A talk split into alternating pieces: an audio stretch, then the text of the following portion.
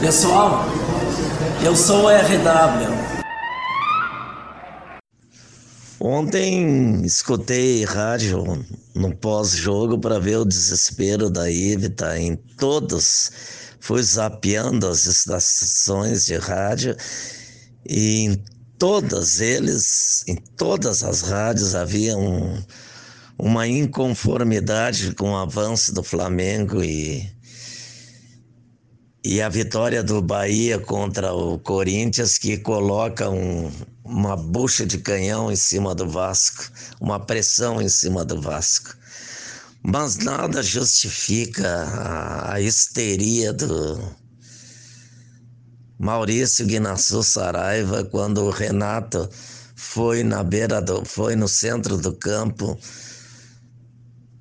no centro do campo falar com os jogadores do Flamengo. Eu não gostei.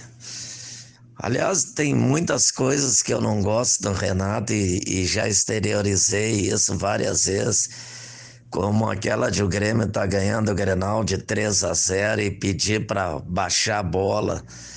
Aquilo, eu poderia citar várias do Renato que me incomodaram muito como torcedor do, do, do Grêmio. E tá também domingo elogiando o Abel torcendo pelo Abel, fazendo declarações de satisfação pelo sucesso do Abel no Inter. O Renato faz muita coisa errada, essa é verdade. Agora, não justifica a histeria do Maurício Guinaçu Saraiva ontem, depois do jogo. Não é papel dele na transmissão de rádio ter comportamento ontem histérico com esse fato que ocorreu.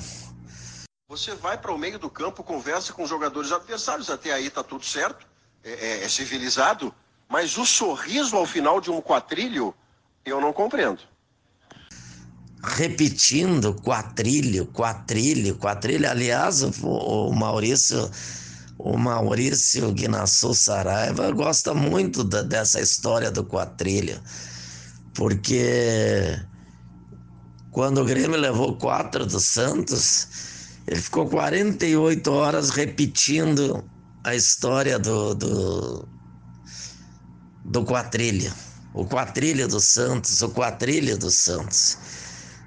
Totalmente fora de tom que o Maurício Guinaçu Saraiva fez ontem.